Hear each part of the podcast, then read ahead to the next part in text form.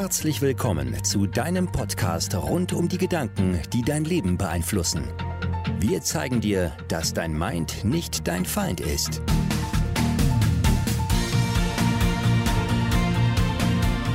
Hey, willkommen zu einer neuen Podcast-Folge.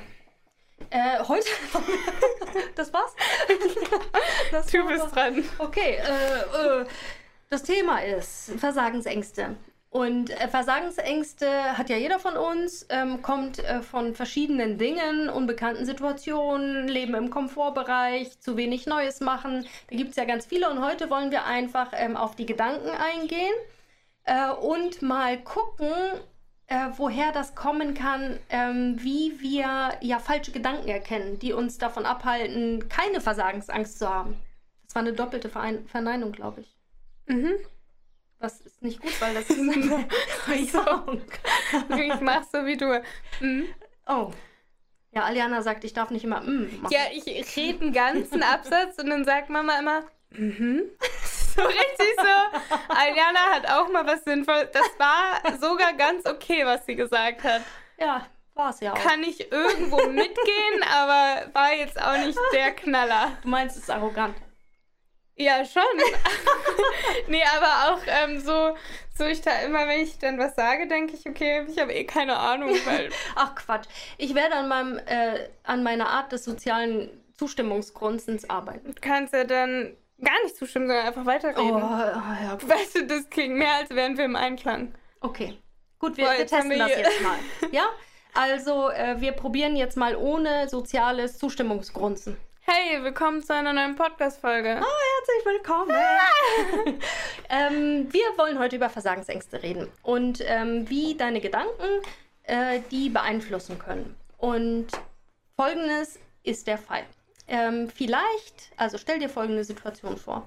Du hast eine Situation erlebt, wo dir irgendjemand etwas zum Beispiel Gemeines gesagt hat oder in der du tatsächlich versagt hast ähm, oder in der du glaubst, dass jemand was denkt und du hältst das vielleicht für wahr. Also beispielsweise ähm, kann ich ja mal von meinem Mathe-Nachhilfeunterricht erzählen. Und zwar ähm, hatte ich den mit meinem Papa, der es gut mit mir gemeint hat, aber null Geduld hat. So. Und jedes Mal nach meinem Matheunterricht dachte ich, ich bin die dümmste Person der Welt und ich werde Mathe niemals verstehen. Und jetzt passiert ganz schnell und bei ganz vielen Folgendes. Wenn du Gedanken dann dazu hast, also bei Mathearbeiten oder beim nächsten Mathe lernen oder bei den Hausaufgaben, und so ist es ja immer, dann, wenn etwas schlecht gelaufen ist im Leben, dann können wir Gedanken entwickeln, die aus einer speziellen Situation einen generalisierten Gedanken machen. Und das ist die Gefahr. Also beispielsweise, Also so ein bisschen naturalistischer Fehlschluss.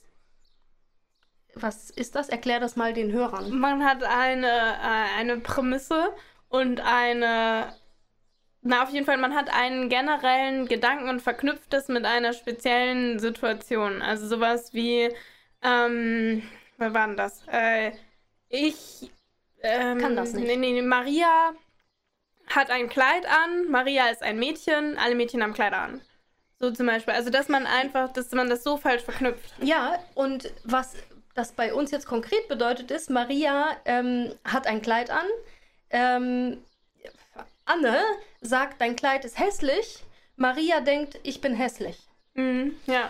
Und, ähm, oder bei Mathe, Oder ich bin in allen Kleidern hässlich. ja, oder Kleider stehen mir nicht. Oder irgendwie sowas. Also ein generalisierter Gedanke aus einer speziellen Situation. Und ähm, es wird noch gefährlicher, weil der Gedanke, du sitzt an Mathe oder an was auch immer, was dir schwerfällt. Und du schreibst vielleicht eine schlechte Arbeit oder einen schlechten Uni-Abschluss oder fällst durch. Oder ganz konkret haben wir jetzt auch eine Followerin, die äh, durch die Führerscheinprüfung gefallen ist. Und jetzt, du bist durch eine Führerscheinprüfung gefallen. Das ist ja Fakt. Gedanken, die darauf folgen können, sind, ich schaff das nicht. Oder ich kann das nicht. Oder ich gebe mir nie genug Mühe.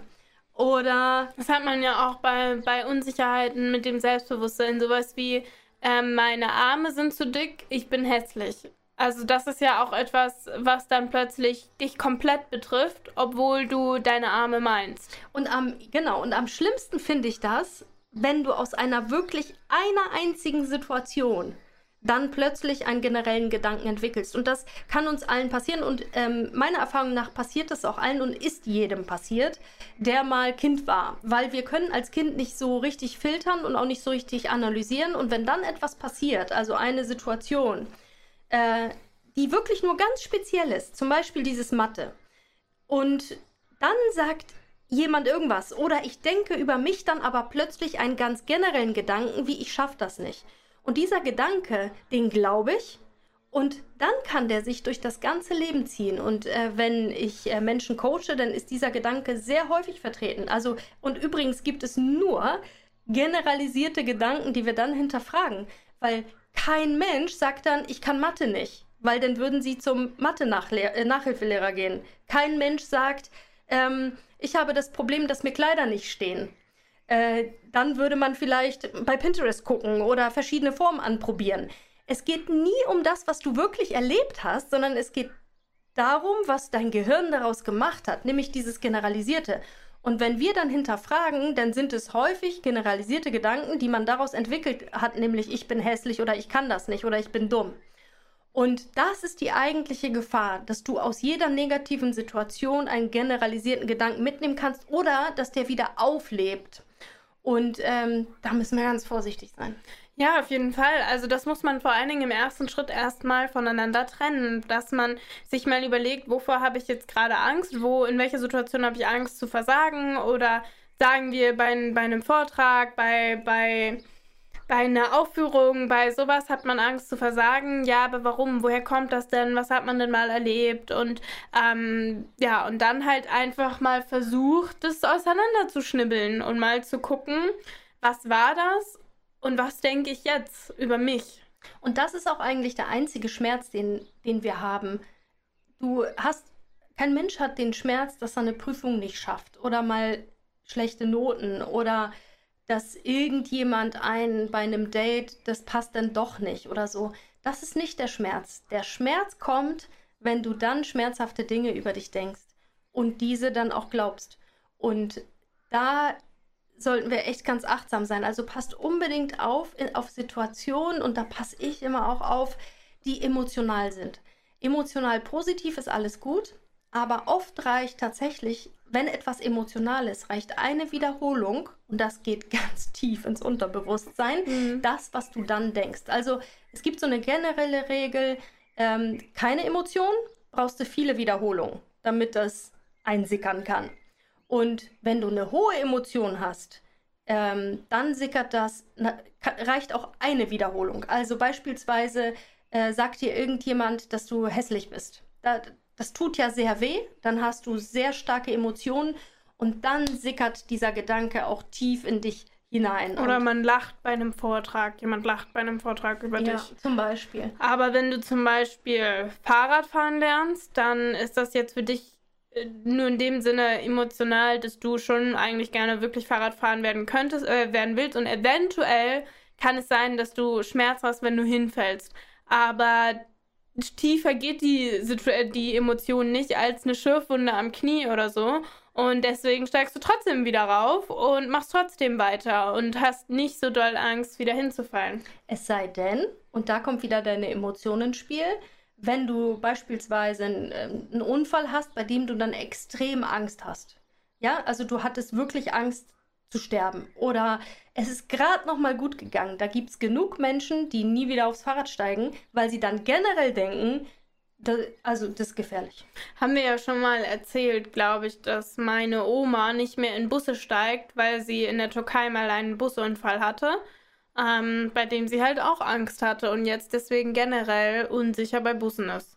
Ja, also pass, pass unbedingt auf auf Situationen, die emotional und am besten auch noch emotional negativ sind und passe dann ganz, ganz gut auf deine Gedanken auf und schreib dir unbedingt alles auf. Und wenn du dann schon achtsam guckst, welche generellen oder generalisierten Gedanken kommen dann da, dann bist du eigentlich schon auf dem richtigen Weg, ähm, ja, mit der Analyse und äh, das vielleicht dann auch tatsächlich nicht zu glauben. Ja, und wie macht man dann weiter? Also wie wird man dann letztlich diese Versagensängste auch in, in praktischer Hinsicht los? Ja, der erste Schritt ist, ähm, diese Gedanken zu finden. Das ist wirklich die Grundlage für alles. Wenn du nicht weißt, was du denkst oder wenn das oft sind wirklich schmerzhafte Gedanken, merken wir häufig erst, wenn wir uns schlecht fühlen. Äh, Gefühle sind so ein Indikator dafür, was wir hätten denken können. Und die meisten von uns merken erst, dass irgendwas nicht stimmt, wenn wir uns schlecht fühlen. Also wenigsten von uns haben gelernt, auf die Gedanken zu achten. Die nehmen wir einfach so hin als Teil von uns oder, oder so. Aber wenn ihr euch schlecht fühlt, dann ist da in, den, in 100% der Fälle, würde ich sagen, ein Gedanke schuld. Und diesen muss man finden. Und wenn du, also wenn du so eine Situation erlebst oder wenn du was ja, dir, wenn du in eine Situation kommst, wo du wieder denkst, das schaffe ich nicht oder das kann ich nicht und diese Versagensängste bekommst, dann versuch mal tatsächlich diesen Gedanken zu fassen, der es bei dir ist. Ist das, ich schaffe das nicht? Ist das, ich bin zu dumm? Äh, und dann äh, gibt es natürlich einen langen Prozess, wie man den hinterfragen kann. Aber ganz grob gesagt, ähm, kannst du ja zuallererst, kann man ja anfangen, die Gegenbeweise zu suchen. Also ich kann das nicht, ist ja schon mal Quatsch. Dann kannst du, also das Erste, was du machen kannst, ist, schreib dir eine ganz konkrete Sache auf. Was glaubst du denn konkret, was du nicht schaffst? Ich schaffe es nicht, diesen Vortrag zu halten. Manchmal ist dann schon der Aha-Moment ähm, da, wo das Gehirn sagt, naja, Moment mal, ich schaffe das schon, einen Vortrag zu halten. Ja? Mhm. Also, dass du das genau auf die Situation, diesen Gedanken beziehst, der da vor dir liegt. Und das, ähm, und dann das Zweite ist, dass du dafür auch Beweise suchst. Also, ich schaffe das bestimmt, diesen Vortrag äh, zu halten, weil ich kann ja auch so vor Freunden sprechen. Oder ich habe wirklich, ähm, wirklich mich gut vorbereitet. Und ich, ähm, notfalls kann ich ja auch ablesen. Also, dass du so eine Art Gespräch mit dir selbst führst in dieser, für diese konkrete Situation und einfach Gegenbeweise dafür suchst. Und äh, dann gerne wenn du die speziellen Gegenbeweise hast, auch mal die generellen zu suchen. Ich schaffe das nicht, bedeutet ja, was schaffst du nicht? Also das ist ja immer das, dieser Gedanke ist ja sowas von falsch, weil du schaffst es ja schon zu sitzen, du schaffst es, diesen Podcast zu hören, du schaffst es täglich zu essen, dich anzuziehen, zu waschen, du schaffst ja schon so viel. Und äh, die meisten von euch schaffen ja noch mehr. Ja, die schaffen das Geschirr wegzuräumen, die schaffen es für sich zu kochen, die schaffen es nicht im Stehen zu sterben. Ja, also ihr schafft ja schon sehr viel. Also ist der Gedanke ja schon mal völlig falsch. Und wenn ihr diesen dafür jetzt mal Gegenbeweise sucht, für ich schaffe das schon, dann könnt ihr ja mal gucken, was habt ihr denn schon geschafft? Also was ist denn alles schon in eurem Leben, was ihr schafft? Und da kann man gerne, wenn einem nichts einfällt, so im Kleinen wie ich jetzt, äh, anfangen. So, ich schaffe es, morgens aufzustehen. Ich schaffe es, äh, meine Zähne zu putzen. Jeden Tag. Ich schaffe es, jeden Tag ein Glas Wasser zu trinken oder was auch immer. Mhm. Und dann immer größer zu werden und zu gucken, was habe ich denn schon im Leben geschafft? Vielleicht einen Schulabschluss oder eine erfolgreiche Beziehung oder ähm, eine Prüfung oder einen Job zu bekommen oder erfolgreich zu wechseln, ein gutes Hobby auszuüben und so weiter. Also einfach Gegenbeweise, sowohl für die spezielle Situation als auch für die generelle Situation zu suchen. Ja, wir hoffen, der kleine Input hat euch geholfen und dass ihr jetzt besser wisst, wie ihr da vorgeht bei solchen Ängsten und dass es meistens wirklich eher nicht so ist, wie ihr denkt, sondern dass ihr den Gedanken mal mehr auf den Grund geht und dann die Wahrheit rausfindet und dann ist es leichter, äh, den ersten Schritt zu gehen Richtung nicht mehr ängstlich zu sein. Ja. Ja. Ach dann so, bis zum nächsten Mal. Tschüss. Tschüss. Du hast den Podcast gehört. Your Mind is not your find